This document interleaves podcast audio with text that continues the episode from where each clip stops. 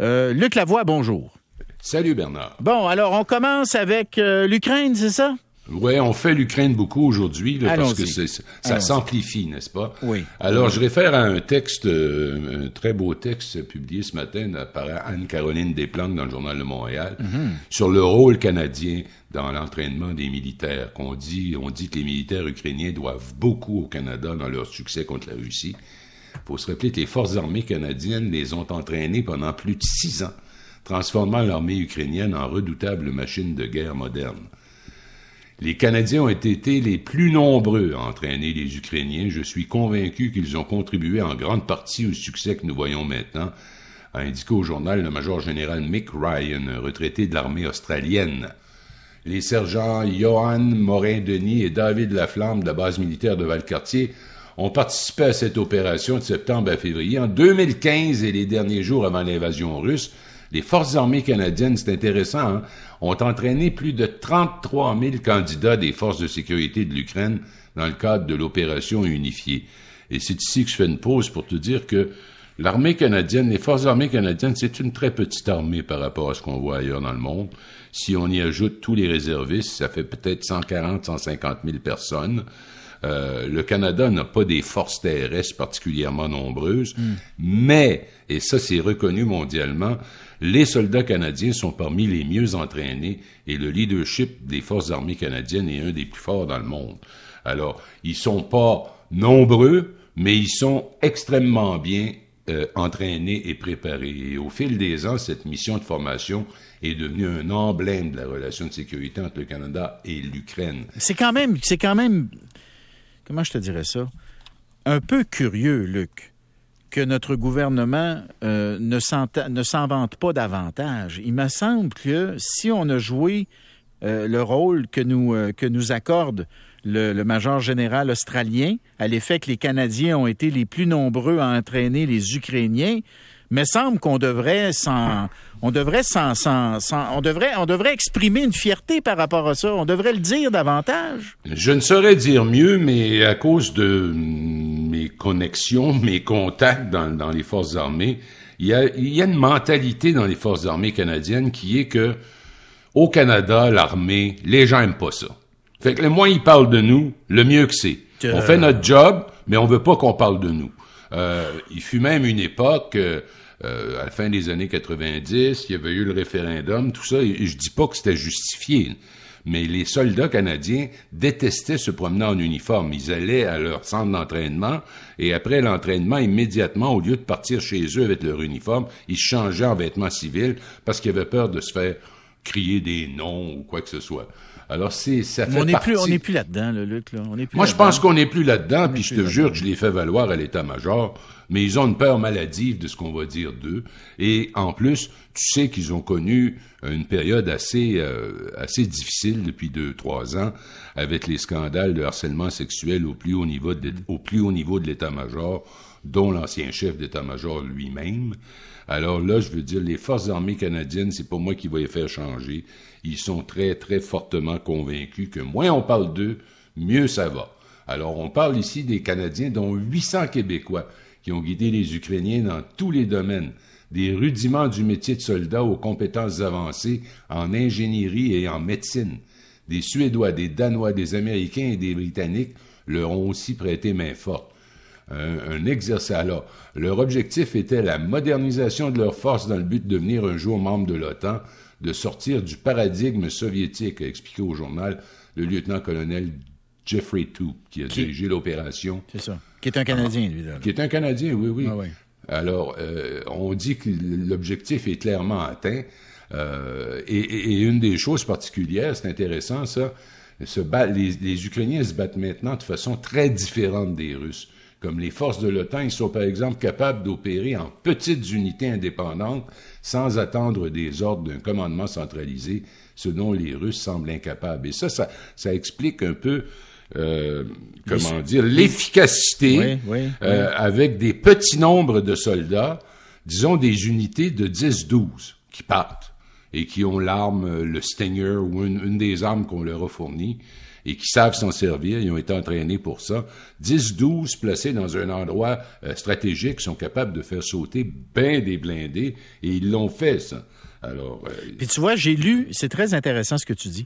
J'ai lu un papier, je pense que c'est dans le New York Times, euh, à propos justement du fait que euh, les Russes ont un fonctionnement très centralisé et ça expliquerait euh, c'est l'une des raisons, sinon la première raison pour lesquelles ils ont autant de hauts gradés, autant de généraux et de Oui. colonels qui ont été tués. C'est-à-dire que voyant, par exemple, le fameux convoi là, de quoi 40 km, 40 qui, était, kilomètres, oui. qui était paralysé au nord de Kiev. Bon, à un moment donné, ce que j'ai lu, c'est que ça avançait pas.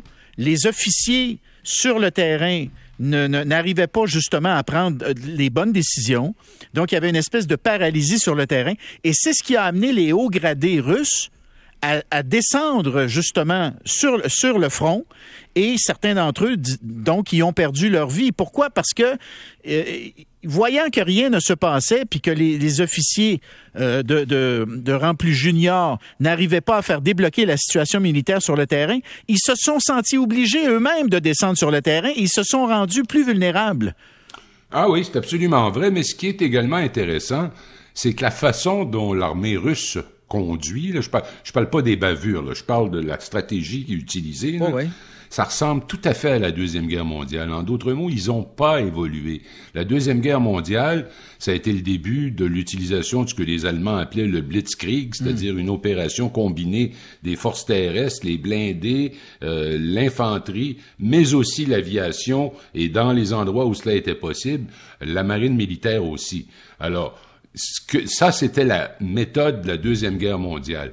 Un, un- comment dire, un regroupement massif. Par exemple, quand les Russes ont contre-attaqué les Allemands euh, à Stalingrad, c'était avec 12 000 blindés, là, 12 000 chars d'assaut, tu comprends?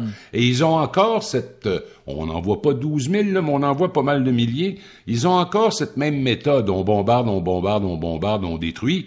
Et là, on avance l'infanterie, puis on met notre drapeau. Puis on bombarde, on bombarde, on détruit, puis on continue comme ça. Alors, ça mène à ce que ça donne présentement la destruction d'un pays. Je me demande, Luc, jusqu'à quel point, puis là, je me permets de philosopher à voix haute, là, peut-être que j'ai tort, là, les auditeurs jugeront, mais je me demande jusqu'à quel point c'est pas lié à la pensée très collectiviste, très communiste qui existait évidemment avant la chute du mur. C'est-à-dire. C'est vraiment le cas. C'est ça, hein? C'est-à-dire que c'est le collectif qui doit décider de tout. Et donc, l'initiative individuelle qui est si importante sur le, le théâtre d'opération et qui a permis aux Ukrainiens, justement, de bouger en petits groupes et de s'attaquer à des colonnes de blindés, puis attirer, attirer sur le blindé en avant, détruire celui en arrière. Et donc, tous les blindés qui sont pris entre les deux deviennent euh, prisonniers de la colonne. Et puis là, ben, ils se font tirer les uns après les autres. Cette espèce, cet esprit d'initiative individuelle ou de petits groupes qui a si bien servi Super les entraîné, super entraîné. Les Russes n'en sont pas capables. Ils sont pas formés pour ça. Ils sont formés à obéir de la hiérarchie, à obéir à la hiérarchie de, de haut en bas, et donc pas de prendre d'initiative depuis le terrain, depuis le théâtre d'opération. Tiens, je vais le souligner parce qu'il il est un fidèle sur ma page Facebook, un certain Nick Levasseur. Pendant que tu disais ça, il venait tout juste d'écrire le vrai problème de l'armée russe, c'est qu'elle est victime du fait qu'elle appartenait à l'Union soviétique, donc qu'elle a une structure de commandement exactement comme celle que tu décris. Alors, il- il- Bernard, fou, hein? mes auditeurs pensent exactement Ah comme toi. bon. Mais une autre chose intéressante, c'est que les Canadiens ont aussi transmis les leçons de l'Afghanistan où ils se sont démarqués en médecine de guerre. L'hôpital de Kandahar a connu le plus haut taux de survie jamais enregistré sous la gouverne du major Marc Dauphin. Et là, le, le lieutenant-colonel Toupe, que je citais tout à l'heure, dit Oui.